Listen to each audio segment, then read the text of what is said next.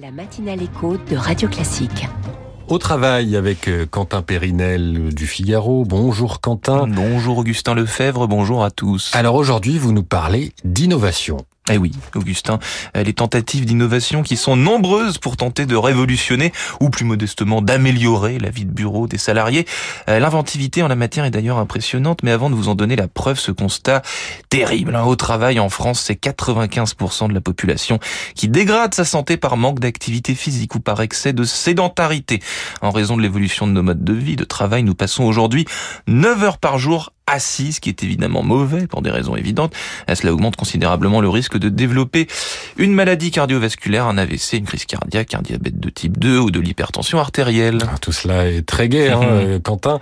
Est-ce que le phénomène est pris euh, au sérieux par les entreprises? Eh ben, Pas très gai en effet, mais c'est la réalité. 9 heures par jour, c'est aussi peu ou prou le temps que nous passons sur nos écrans. Est-ce une coïncidence? Je ne pense pas. Et pour répondre à votre question, oui, heureusement, les employeurs prennent le sujet très au sérieux. Euh, nombreuses sont les entreprises qui prennent des initiatives sur ce sujet pour que les salariés soient plus mobiles, qu'ils fassent des réunions moins longues et statiques, debout par exemple, ce qui était la grande mode il y a quelques années. Quelques solutions ergonomiques sont proposées, du mobilier de qualité par exemple, très bon pour le dos. Mais le problème, eh ben, il reste le même, Augustin. Assis, debout ou couché, il en reste que nous demeurons trop statiques. Rester dans la même position trop longtemps crée un inconfort et peut aussi poser des problèmes de santé. En effet, le sang va s'accumuler dans les membres inférieurs, les pieds et le dos peuvent venir, peuvent devenir douloureux.